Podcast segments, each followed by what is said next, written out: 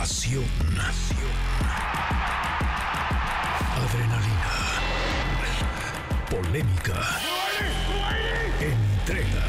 Entrega. MBS Deportes con David Faitelson, Memo Schultz, André Marín y Carlos Aguilar. Cuatro personalidades. Una nueva manera de escuchar los deportes. Este es el silbatazo de salida. Comenzamos.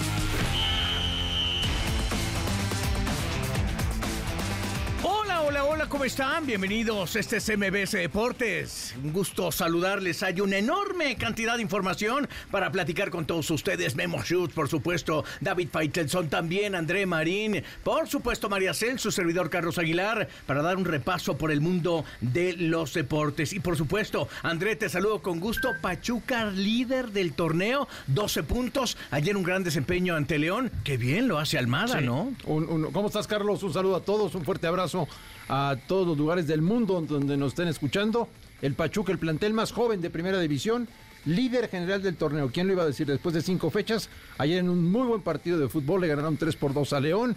Platicaremos de eso, platicaremos de los clubes mexicanos en CONCACAF y de lo que viene ya el fin de semana, que es la sexta fecha en Primera División. Sí, actividad de clubes eh, mexicanos en CONCACAF, lo de Tigres, ay, preocupante por algún momento contra el Whitecaps en Vancouver, terminan por empatar a uno con un soberbio gol de André Pierre. Golazo, golazo. El, el 201. El 201, 201. sí. Ahí de, de André Pierre Guignac. Por supuesto, la actividad de Toluca contra Herediano, que termina por sacar el partido dos goles por uno. Y un Chivas que suena en inglés, ¿eh? Eh, Cowell haciéndolo bastante bien y, y como que enrolándose con el equipo un 3 por 1. El primer jugador en la historia de Chivas que no habla castellano. Sí, sí, sí. Y feliz de la vida, ¿eh? Está feliz. Ahí estuvo un buen partido ayer, ¿eh? Jugó bastante bien eh, Caldwell, este, anotó dos goles. Y el Guadalajara de la mano de Cagua iba eh, mejorando poco a poco, cada vez mejor. Sí, oye, y bueno, vamos a comenzar. En cualquier momento estará conectado Memo Schutz y también platicaremos con él. Te saludamos, Memo, un abrazo y evidentemente preparando lo que es ya un fin de semana espectacular con el Super Bowl 58. Ah, totalmente, totalmente, Charlie, André, como siempre, un eh, gusto. Que Cowell se comunica con goles, ¿no? Tuvo su doblete y su asistencia. Y bueno, las Chivas con una, una importante victoria que en caso de acceder podrían estar enfrentando en octavos al América, ¿no? Ese sería el enfrentamiento. Y, y- y claro, lo del Pachuca, lo del Pachuca que eh, con un gran trabajo, sobre todo de canteranos, están como líderes y de hecho vamos a tener un invitado de lujo en unos instantes más aquí en MBC Deportes. Perfecto, Memo. Bueno, pues sin más preámbulo, André, en la línea telefónica, Armando Martínez, ¿por qué no le das la bienvenida? Ni más ni menos, el presidente de los Tuzos del Pachuca que hoy amanecen como líderes generales del torneo después de cinco jornadas completas. Armando, me da mucho gusto saludarte, un abrazo, ¿cómo estás? Muy bien, André, el gusto es para mí. Igualmente a Carlos y a Memo, un fuerte abrazo. Muchas Saludos gracias. a todos. David también te van a saludar. Este, Armando, también. ¿te imaginabas después de cinco fechas ser líder del torneo? No, no, no, no, sinceramente me imaginaba estar peleando, eso sí, porque es uno de nuestros objetivos es siempre estar entre los primeros cuatro lugares, ¿eh? pero es, es un torneo durísimo y que vimos que, que todos los equipos fuertes económicamente y, y fuertes de convocatoria se, se armaron muy bien, se, se reforzaron muy bien, sabíamos que iba a ser durísimo, entonces no, no, no, no pensaba que, estuviéramos eh, de superlíderes a esta altura, pero, pero sí con la ilusión siempre de, de poder competir y de estar arriba, ¿no? Y líderes, Armando, con tus niños, ¿no?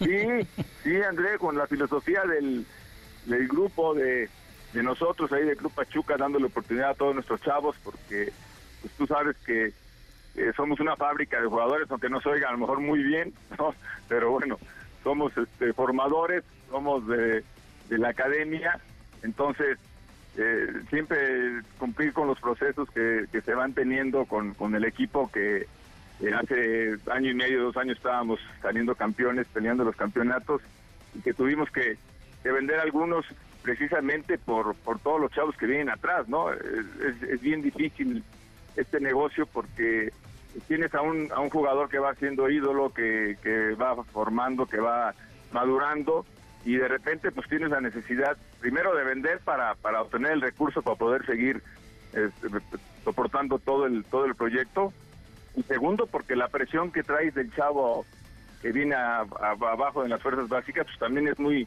muy grande, ¿no? Entonces tratamos de darle oportunidad a todos porque si no luego también en este mercado que tenemos ahora los chavos son muy desesperados y luego también ya empiezan a, a querer migrar a otros a otros equipos para para tener más oportunidades, pero sabemos que acá es lo mejor para ellos. Oye, Armando, fíjate que tengo aquí una estadística interesantísima. Del 2022 al 2024 hay 10 debutantes que ha hecho Almada. Y la verdad es que te puedo nombrarlos a todos, entre Freddy Contreras, Alan Bautista, Emilio Rodríguez. Entre todos ellos, bueno, están representando el soporte más importante ahora, justamente para este torneo. Eh, eh, es una gran noticia para el fútbol mexicano.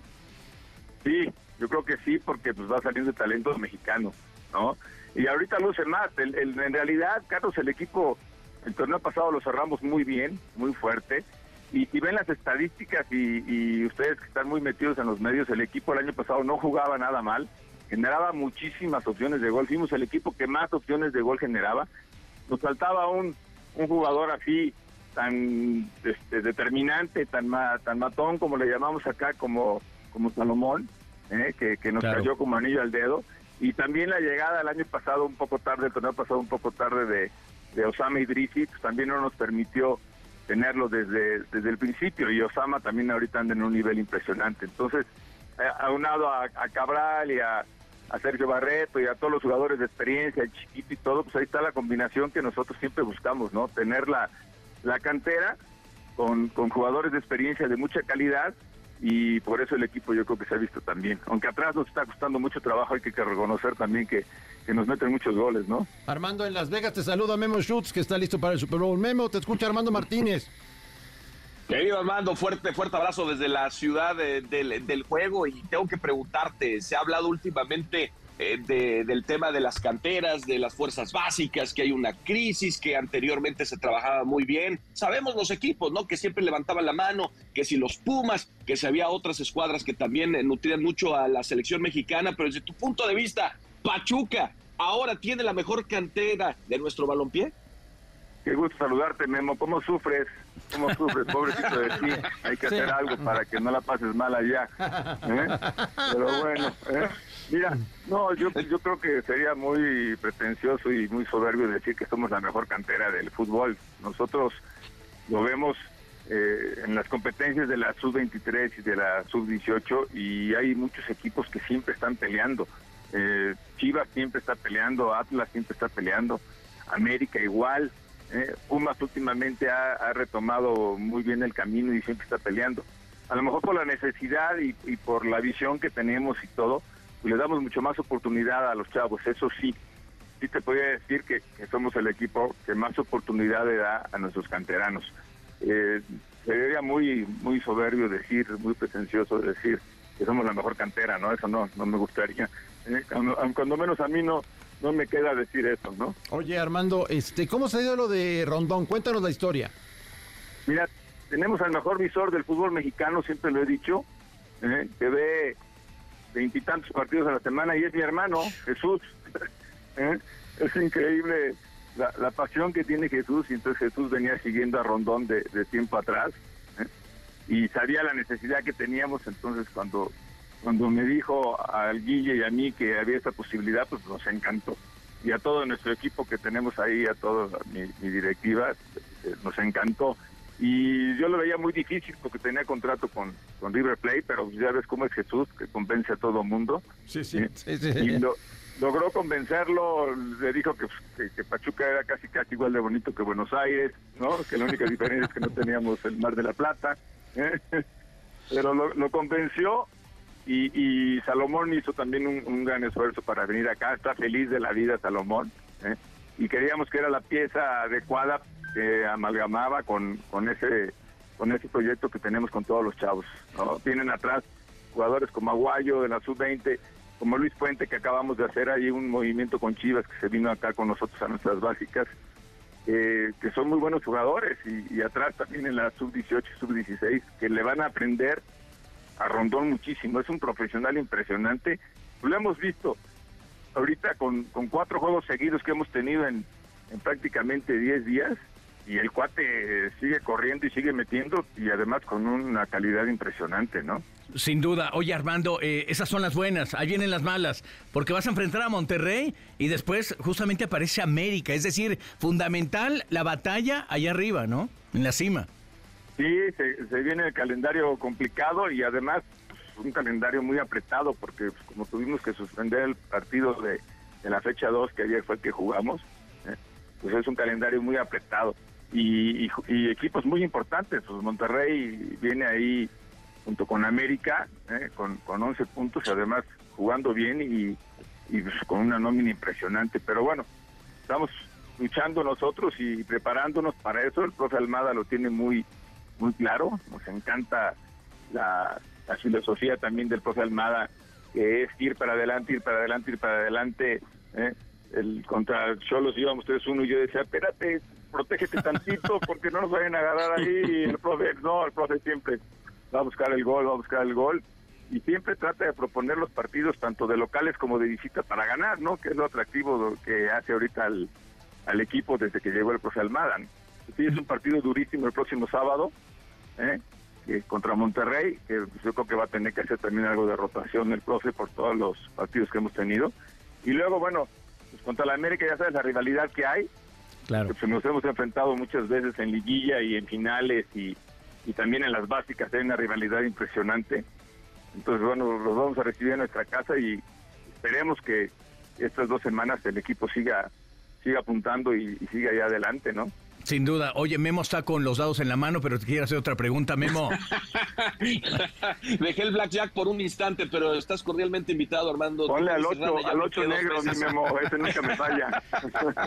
ya está cerrado. Ahí pondremos unos centavitos, lo que nos queda de viáticos. Pero tengo que hacerte la pregunta, ya que tocaste el tema del profe Almada. Sabemos que es una extraordinaria estrategia que estuvo pues eh, considerado inclusive en la terna para tomar la selección eh, mexicana, pero hay muchos rumores por ahí en redes de que el Corinthians, de que ya hay por ahí alguna situación de ofrecimiento. ¿Nos podrías platicar si esto es cierto o no? ¿Qué está pasando con ese tema?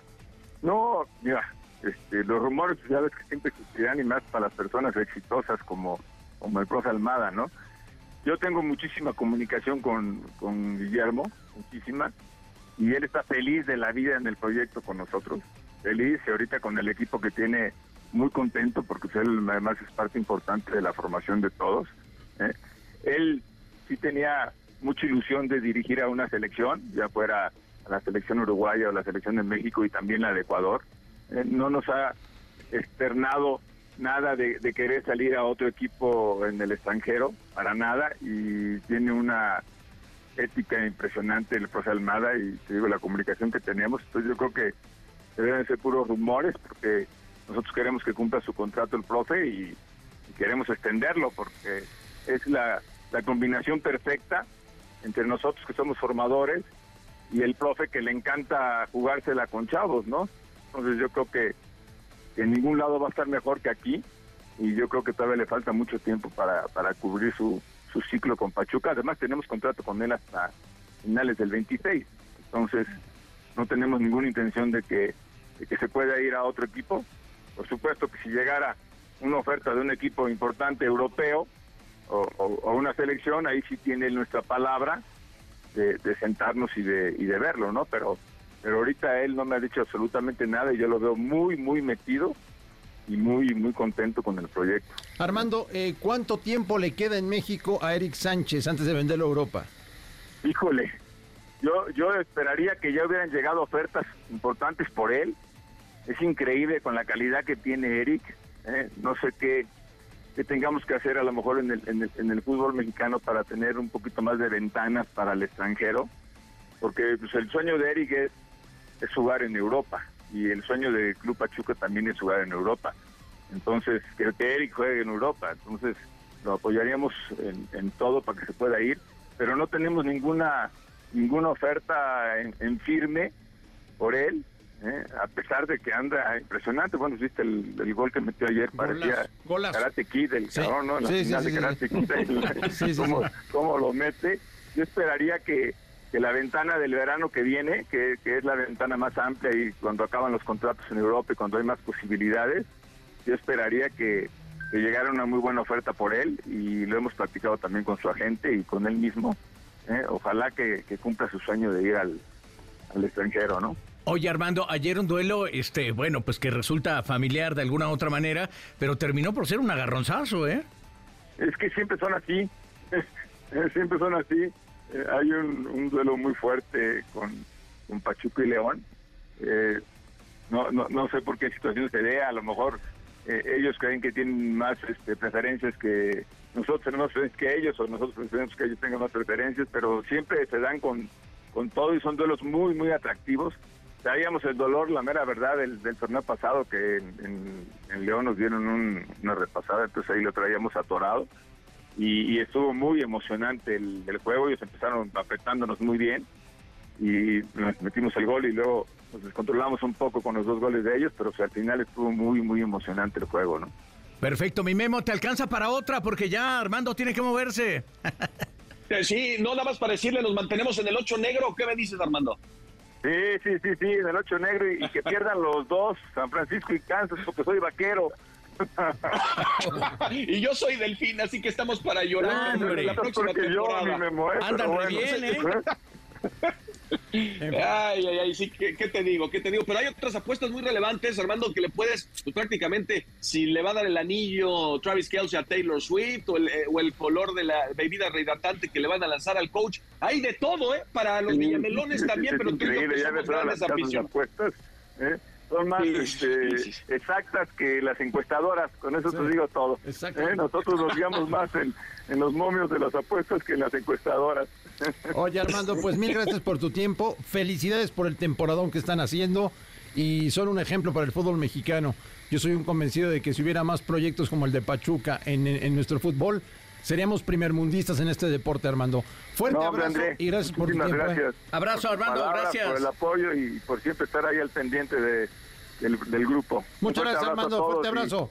Excelente día. Muchas gracias, Armando Martínez. Memo, Carlos el presidente de los Tuzos del Pachuca el equipo más joven del fútbol mexicano amanece como primer lugar general. Por eso quizá tanto se recurría al nombre de Guillermo Almada cuando vino este huracán con la selección mexicana, porque el trato con los jóvenes, el trato de generar nueva energía, nuevos nombres, desarrollar evidentemente en el terreno de juego diferentes facetas con diferentes jugadores era importantísimo. Así que, bueno, pues queda plasmado que está haciendo un extraordinario trabajo, son líderes del torneo, la diferencia es un punto, sí, el segundo justamente en Monterrey, y qué forma, ¿no? En menos de dos semanas se puede acabar el liderato, se puede consolidar, André. Exactamente. Viene lo cargado del calendario, decía Armando.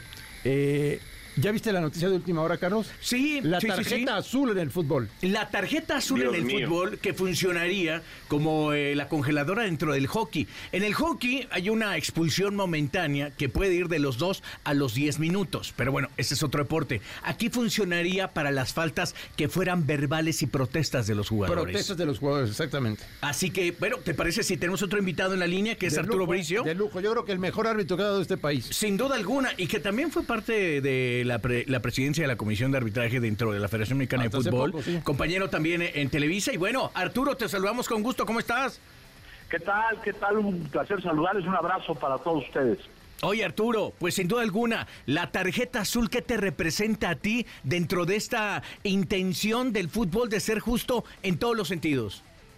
Mira, a mí me parece que la International Board, que es la responsable de la difusión y la modificación de las reglas, eh, en un principio, hace un par de años o tres años, dijeron que eh, iban a hacer modificaciones para hacer la regla más simple y más entendible para el gran público.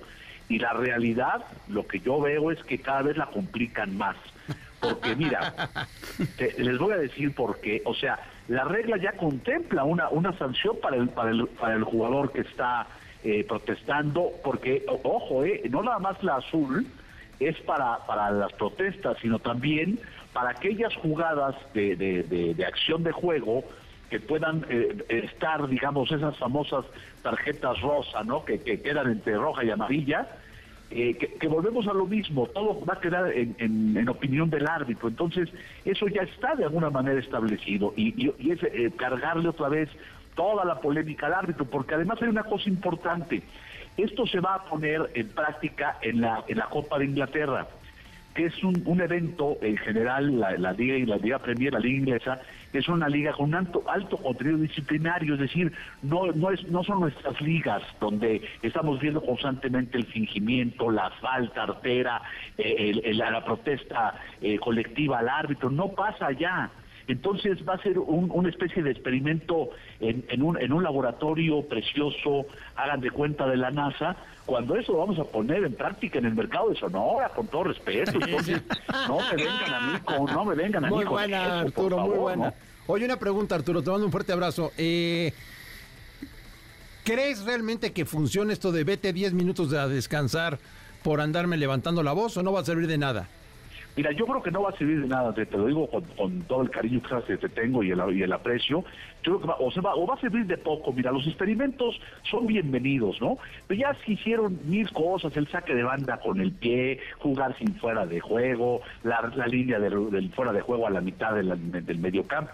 Realmente le quieren meter mano al fútbol, lo que creo yo que deberíamos de hacer todos es un pacto de civilidad, mano. O sea, que el jugador se dedique a jugar, que el árbitro se dedique a arbitrar y, que, aquel que se le pase la, la, mano, pues sea molestado y si sigue jeringando, pues afuera. Y, en los tiros de esquina, los empujones, pues hay que marcar penales. En tres semanas arreglabas el problemón, ¿verdad? Porque la tarjeta azul, y además vas a ver, otra vez en nuestro ejemplo, Ah, no, claro, lo sacó 10 minutos porque, pues claro, es el equipo perenganito. O qué casualidad que estaban encima del equipo y entonces saca uno del equipo fulano. Porque así somos acá, pues entonces, no, no, no, en lugar de que sea una panacea o sea realmente algo que, al jugador le inhiba o, le, o, a, los medios nos aclare, va a, a generar, si es que se llega a aprobar, más problemas de los que quieren resolver. Memo, estás allá en Las Vegas, aquí está Arturo Bricio. No, bueno, un privilegio, querido Arturo, como siempre, te mando, te mando un fuerte abrazo y, y pues a mí me queda claro que primero arreglen lo del bar y que lo utilicen bien en Latinoamérica y luego nos preocupamos por las tarjetitas de colores o, qué opinas. Sí, mira, yo, yo creo que el bar funciona y funciona bastante bien. Ahora, efectivamente, en Latinoamérica lo, hemos tropicalizado eh, eh, porque lo se usa demasiado, creo yo. O sea, no, no, no estamos usando el bar para lo que se inventó que es para aquellas jugadas realmente de error monumental. Eh, fíjate, en el Mundial de Qatar no llegó a dos dígitos las visitas al monitor, no, no, no fueron más de diez. Y aquí vemos tres por partido, pero no más en México, ¿eh? Es el mismo problema en España y para abajo, ¿no? Pero eh, eh, yo creo que sí es más importante el puntualizar lo que tenemos, que, que, están inventando efectivamente, como bien dice Memo, las tarjetitas de colores. Arturo, ¿extrañas la comisión de arbitraje o ya no? Fíjate que no, no, este, yo, yo me fui convencido, como me he ido eh, de los capítulos que he cerrado en mi vida, Andrés, siempre convencido y, tranquilo, ¿no? Entonces, la verdad, siempre estaré vinculado al arbitraje, siempre, porque es mi vida, es mi pasión, pero creo que fue un buen momento para cerrar ese capítulo y, y hacer otro tipo de cosas con las cuales estoy muy conforme. Con la autoridad que tienes, ¿qué has visto en cambios dentro del arbitraje mexicano o qué te parece hasta el momento lo que se ha hecho? Mira, yo creo que, que hay un, cambio generacional muy interesante. Hay, hay 15 árbitros, eh, más o menos de 35, 30, 28 años, que son los que van a llevar el peso de los campeonatos en el futuro. Ocho de ellos fueron eh, de alguna manera debutados en durante mi administración, otros estaban en la, división de abajo, los han debutado esta nueva comisión, pero creo yo que, que hay un, material muy interesante. Dos de ellos incluso ya son FIFA, Quintero y Cáceres, ¿no? Entonces viene una camada interesante. Creo yo que estos, estos 15 árbitros además tienen una particularidad, yo les llamo los baby bar. O sea, estos chavos nacieron con el bar, eh, debutaron en el arbitraje ya con el bar y eso al final es una beca, es un es un plus para ellos en el futuro porque ya las ligas, eh, el, fútbol va para allá, o sea, cada vez va a haber más tecnología y los que crecieron con ella, pues llevan una ventaja, ¿no? ¿Te hubiera gustado en tu época, Arturo, tener bar? No. No. a mí me gusta más el, arbitraje romántico, de aquel, aquella especie como de como de lucha sabrosa, ¿no? De, poder. el, bar creo que le quita eso al, romanticismo arbitral, ¿no? Oye, y para allá apunta con todo este tarjeterío, ¿no? De que si dos azules te expulsan, azul y amarilla te expulsan. O sea, eh, esto va, va a quitarle esto que tú, que tú de menos destacas que es lo romántico del fútbol, ¿no? Sí, va, mira, te digo, yo creo que va a generar más problemas de los que quieren resolver esta gente del, del International Board y bueno, por el bien de todos, ojalá, ojalá eh, el experimento funcione. Yo, yo me quedo desde el día de hoy con muchísimas reservas. Memo.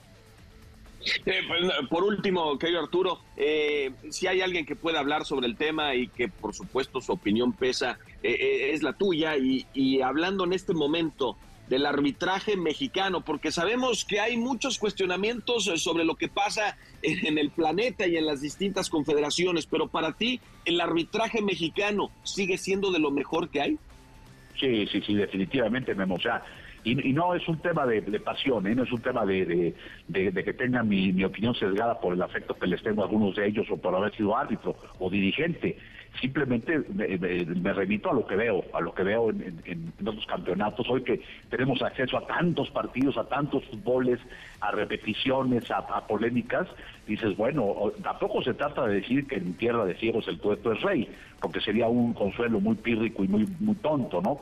Pero creo yo que México se sigue arbitrando de una manera, además, muy honesta, muy limpia, vemos eh, triunfar visitantes, vemos que, por más que digan ahí la, la, maledicencia, que sea un equipo que se le ayuda, en ningún torneo caro del mundo vemos la cantidad de campeones que ha habido en México los últimos 20 años, por ejemplo, ¿no? Eh, son, son cosas, son detalles que al final pesan para poder decir que tenemos un arbitraje no tenemos casos Negreira, no tenemos ese tipo de broncas, sí, espero no tenerlas nunca, entonces por eso me atrevo a decir que el arbitraje mexicano sigue siendo sumamente competitivo. Arturo Bricio, yo insisto, el mejor árbitro que ha tenido México. Arturo, te mandamos un fuerte abrazo todos aquí en MBS Deportes y estemos en contacto, ¿te parece?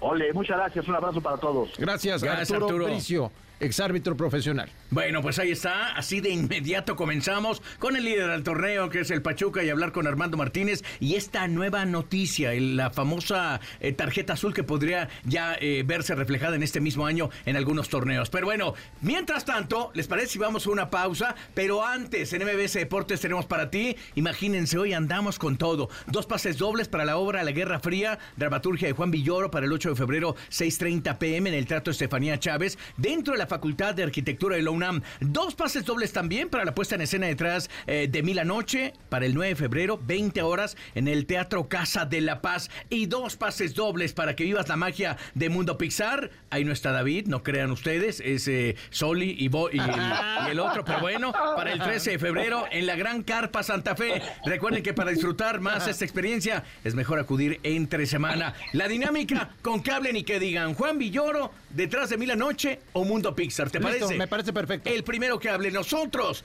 Mi Memo, vamos a una pausa y volvemos.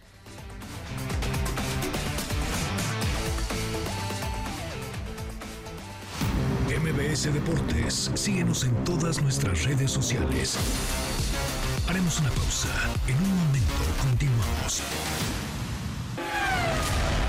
David Faitelson, André Marín, Memo Schutz y Carlos Aguilar están de regreso MBS en Deportes. En Deportes.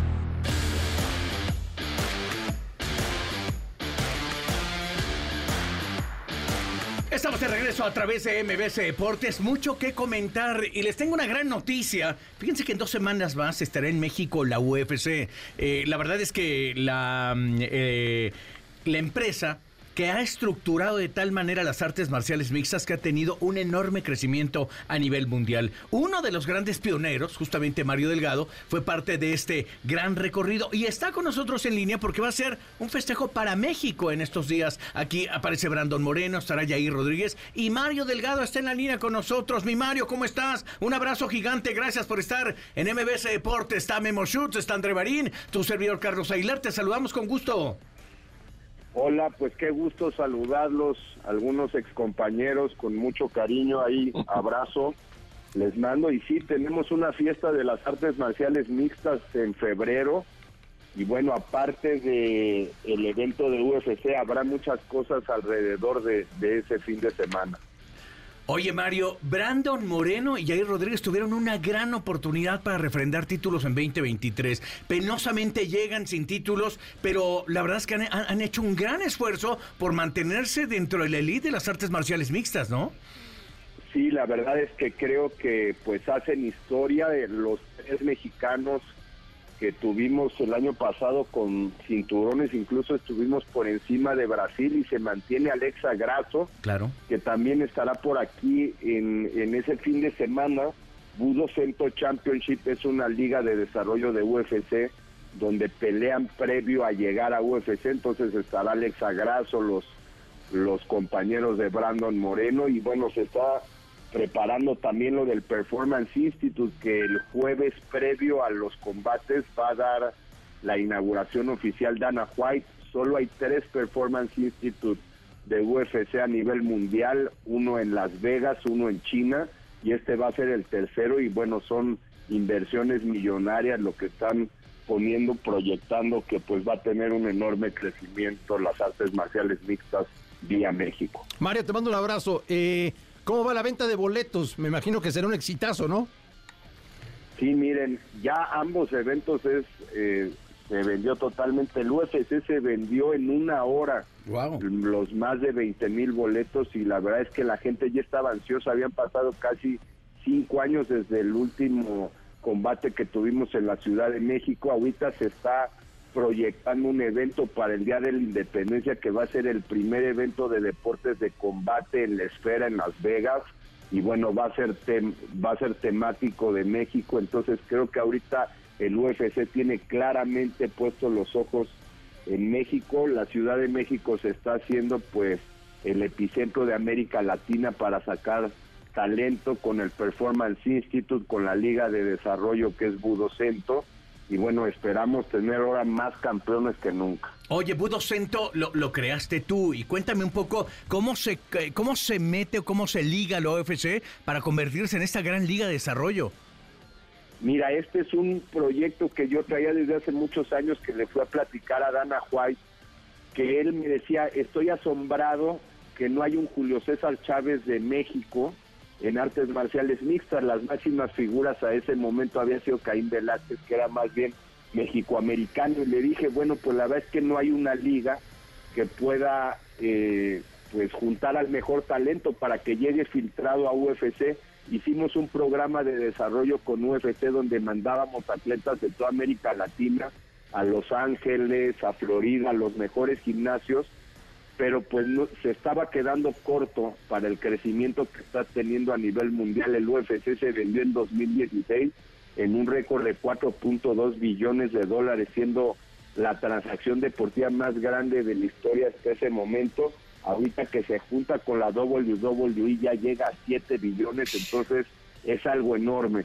Y por excelencia, pues los deportes de combate, eh, los mexicanos, incluso en Las Vegas, cuando había una pelea de Julio César Chávez en contra de la olla, pues había muchos más mexicanos apoyando allá en Las Vegas. Entonces es lo que estamos creando, una un puente con América Latina para estar mandando peleadores.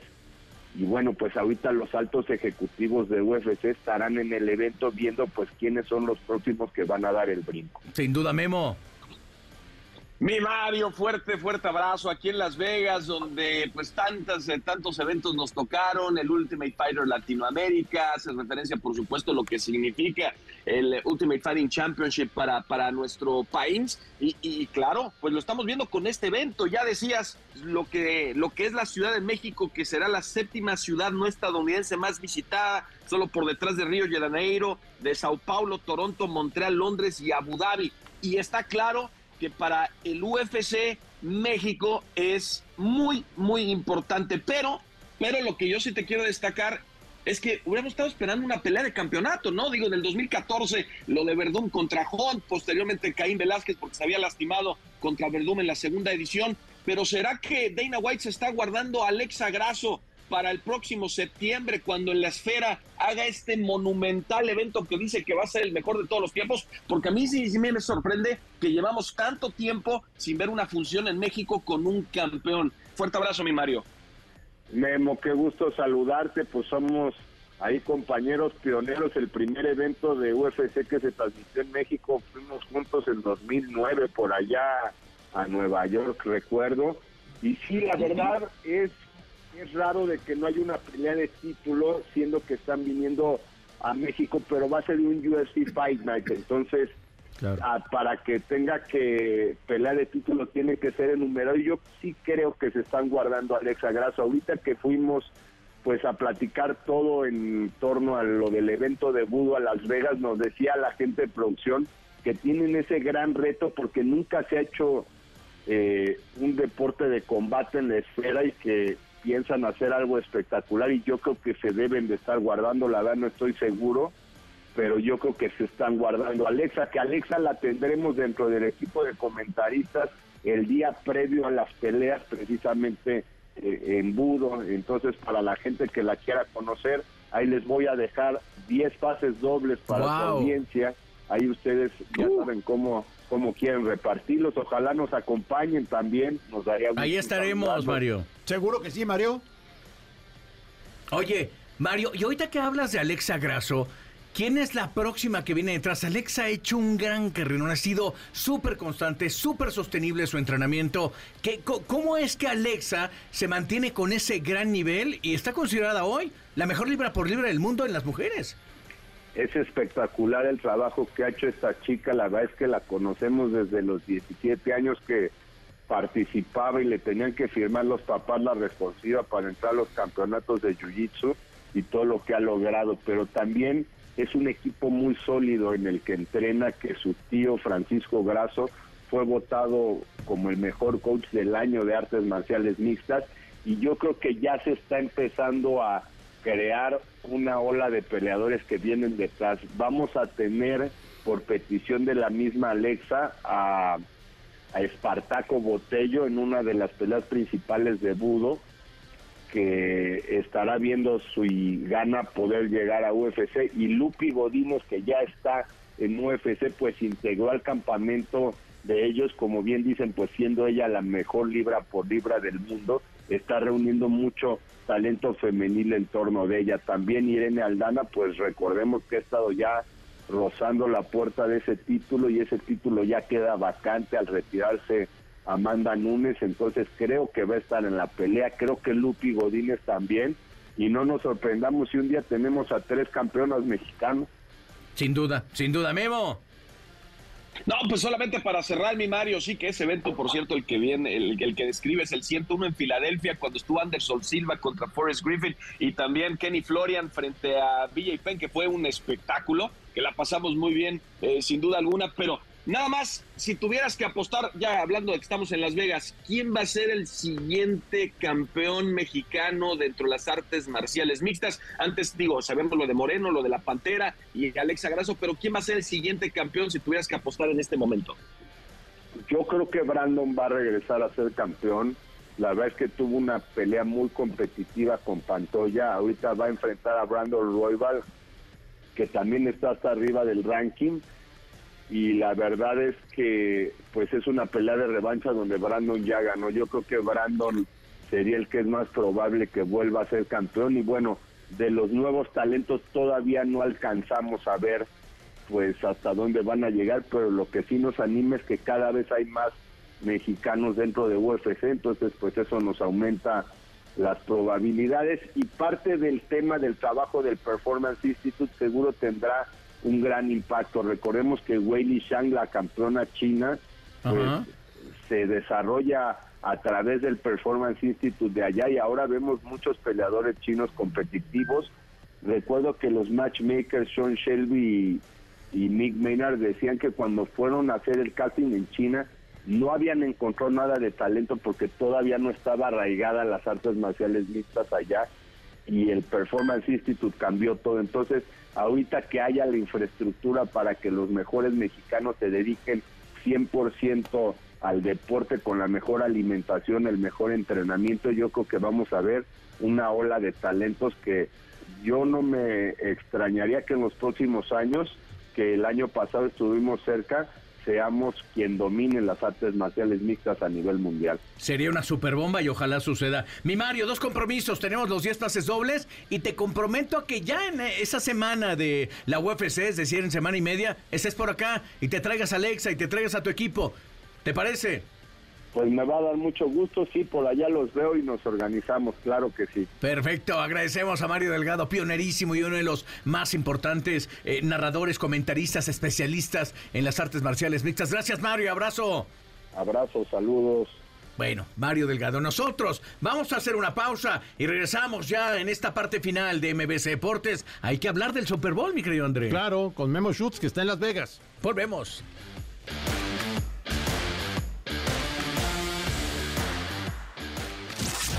Estás escuchando MBS Deportes. En un momento continuamos. David Faitelson, André Marín, Memo Schutz y Carlos Aguilar están de regreso a MBS Deportes.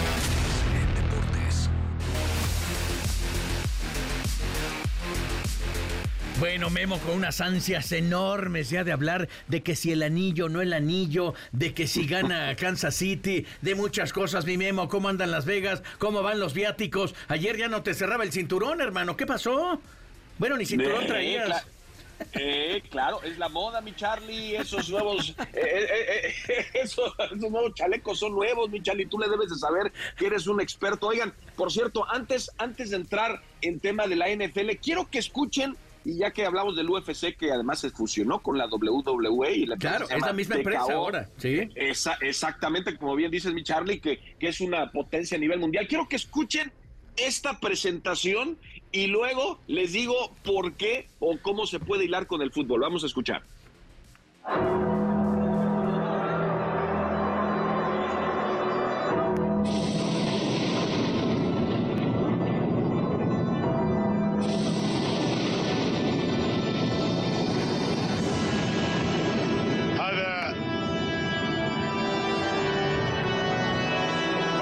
اندرتيكر طبعا المصارع ال- الأمريكي المعروف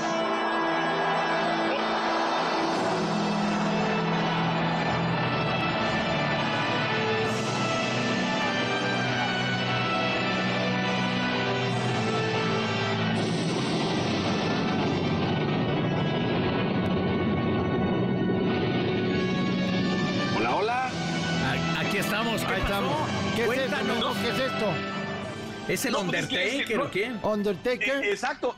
No, no alcancé a escuchar, eh, su- supongo que es la presentación eh, del Undertaker y la de Rest in Peace, ¿no? Descansa en paz. ¿Y alcanzamos a escuchar la presentación o no? Sí, sí, sí, la escuchamos casi completita como era en los eh, años de SmackDown y de Raw, ¿no? Ah, exact- exactamente. Bueno, pues es que al Undertaker se lo llevaron a Arabia Saudita para presentar la final de la Copa en- entre el Al Ittihad y el Al Nazar. Y, y bueno, pues Cristiano Ronaldo parecía como niño en juguetería volteando a ver al Undertaker. Imagínense nada más hasta dónde ha trascendido y esa es la importancia de la lucha libre en los Estados Unidos. Sabemos el arte del pancracio en México, lo que significa, pero el Undertaker inspirando a Cristiano Ronaldo y Sí. además en Arabia Saudita fue un espectáculo. ¿Quién lo hubiera dicho, no? ¿Quién lo hubiera dicho? ¿Quién lo sí? hubiera dicho? Lo que pasa es que seguramente cuando estaba Chavo Undertaker estaba tomando el mejor auge eh, la WWE, que no era WWE, era W- WWF, ¿no? Si no me equivoco. Pero bueno, pues era parte de ese recorrido. Bueno, sí, sí, lo recordamos. Yo también me acuerdo haber asistido a las famosas WrestleManias por lo menos unas cinco ocasiones y ahí estuvimos viendo al Undertaker. También me emocionaba, mi nene. Tú no, ¿verdad? No, no, no, no, todos. El World Wrestling Federation, como tú dices, la WWF y luego ya cambió a la WWE, pero sí, con Hulk Hogan y el Andrea Giant y el, el Ultimate Warrior. Pero bueno, pues eso es para, eh, para un cafecito en otro programa, pero para platicarles eh, de lo que está pasando en la NFL, porque hoy, hoy se llevó a cabo en la conferencia de prensa del show de medio tiempo, donde Usher, Usher va a hacer el show. Él dice que va a resumir 30 años de carrera en tan solo 13 minutos, que le va a poner algunos toques eh, de Atlanta, porque hay que recordar que él es de Atlanta, no es ajeno a las luces y al show de Las Vegas, porque él inclusive tiene ya un concierto, ha tenido más de 100 conciertos aquí en, aquí en Las Vegas, así que Usher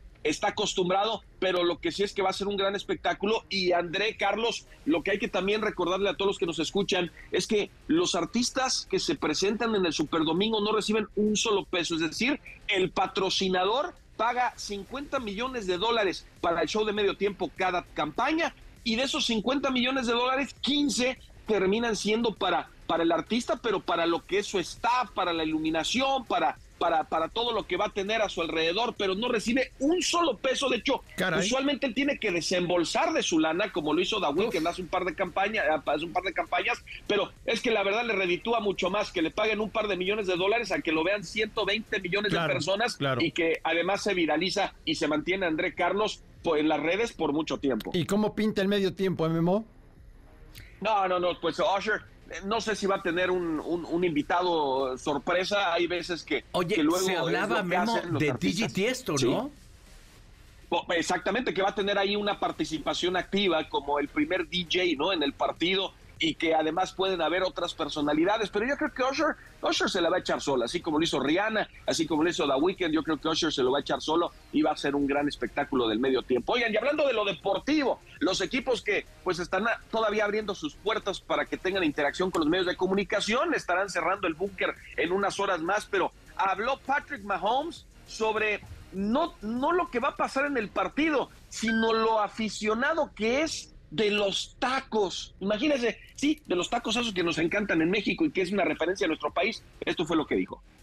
Oh man, that's tough. I probably would say soft tacos, but it's not like I like don't like hard tacos as well. I mean, it's uh, um, sometimes you know when they throw like the hard taco in the soft taco shell, that's that's that's a game changer too. So I mean, there's a, a lot of great options when it comes to that. Spanish words. Spanish words. Oh man, you can't put me on the spot like this. All I know is like the, the basic ones I learned in high school, like como estas, hola, gracias, you know, stuff like that. Easy stuff.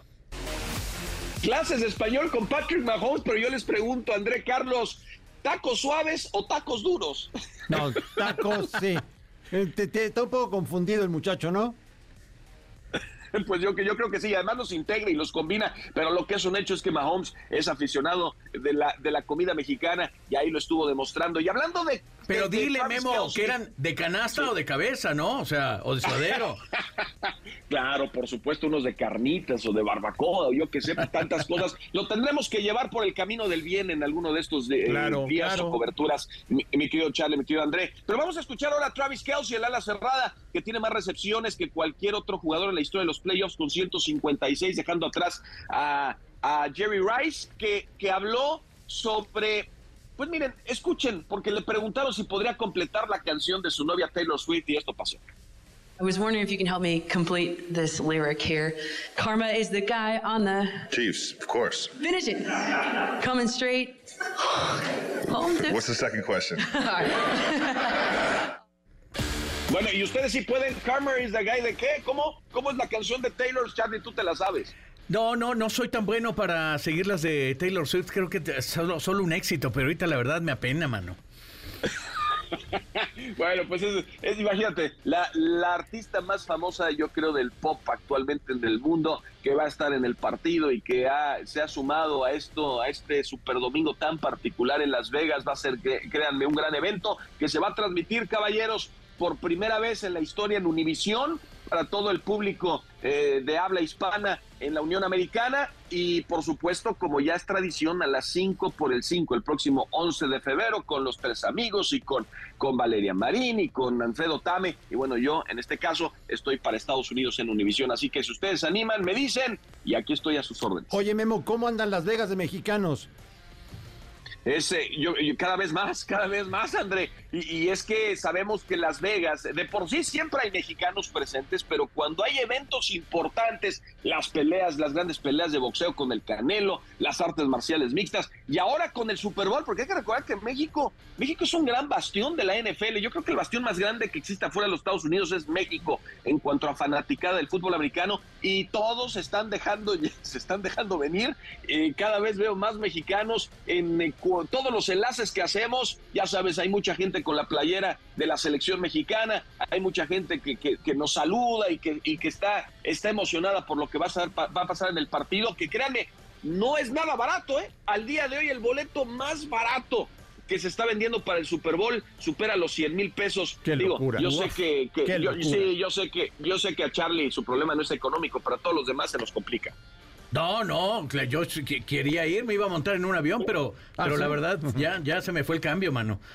Oye, te quería comentar algo, Memo. Es, es impresionante la cantidad de comparaciones que hacen con, eh, con Tom Brady y Patrick Mahomes. Es decir, a Brock Purdy, esta historia de Mr. Irrelevant lo, de- lo dejan un poquito a un lado, pero le dan todo el protagonista, el protagonismo a Patrick Mahomes. Mi pregunta es, en siete temporadas ya...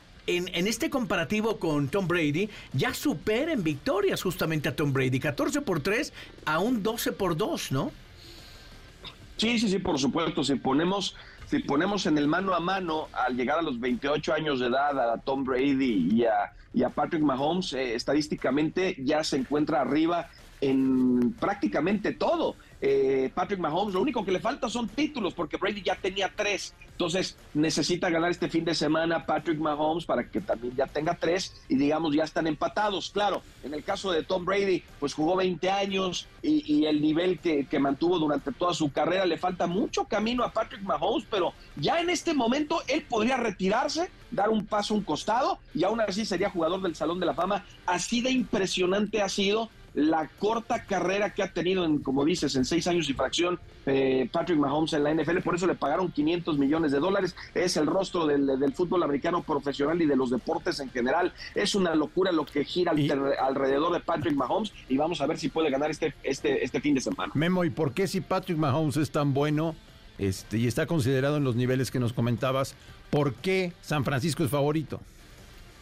Eh, Eso es, eso es una gran pregunta, André, y tiene que ver mucho con los momios y los apostadores. eh, esos que esos que hacen las líneas creo que tienen pacto con el diablo, ¿no? De uno, uno viene a Las Vegas y ves los edificios grandotes y dices, bueno, pues algo, por algo tienen tanto dinero y tantos edificios. Eh, el, el- el menos dos yo, invita mucho a los aficionados, sobre todo cuando se va acercando el partido, a que saquen sus billetes verdes y que le- y se vayan con todo con Kansas City. Yo creo que la línea se va a mover y probablemente va a terminar siendo pues prácticamente pick, es decir, se va a quedar eh, a mano, es decir, 50-50, ¿no? De quién gana. Pero sí, San Francisco, hay que recordar que fue el equipo con mejor marca en la temporada regular, un equipo de que durante eh, pues el primer tercio del calendario era visto como el gran favorito, están todos sanos y, y aunque han tenido problemas en playoffs, para muchos, pues son vistos como los... eh, además trae la narrativa de la venganza por lo que pasó en el Claro. 2020 en donde perdieron frente a. Kansas City. Entonces, sí, sí, sí, sí. Un abrazo porque ya nos tenemos que ir y quiero mandar saludos todavía, ¿te parece? Ah, por supuesto, les mando Bueno, un fuerte abrazo. Abrazo, David Abrazo. Matías desde Mérida, muchas gracias. A Jorge López desde Tepic, Everett Calteco desde Chico, Veracruz. Dice qué bueno que está en la radio, arriba los Tigres, con todo y que terminaron empatando, el regreso será diferente. Giovanni Servín desde Acámbaro. Hola, siempre escuchando, los abrazos para todos. Abrazo especialmente para André Marín y Memo. Gilberto Mendoza, hola, me podrán mandar saludos, David, me da mucho gusto escucharte. Diste en el clavo. Saludos para todos, también lo dice el propio Jorge López, David, André, Carlitos, Memo, les mando un gran abrazo. Saludos a todos ustedes. Ganadores para el mundo Pixar, Gilberto Jorge Mendoza Montes, Pamela Sánchez Carrera. Pueden venir por sus boletos y disfrutar de Mundo Pixar sin David Faitelson. Sin David Faitelson, recuerden que él no sale, él está aquí únicamente. Nos vamos, pásela muy bien. A continuación, Pamela Cerdeira. Abrazos para todos ustedes.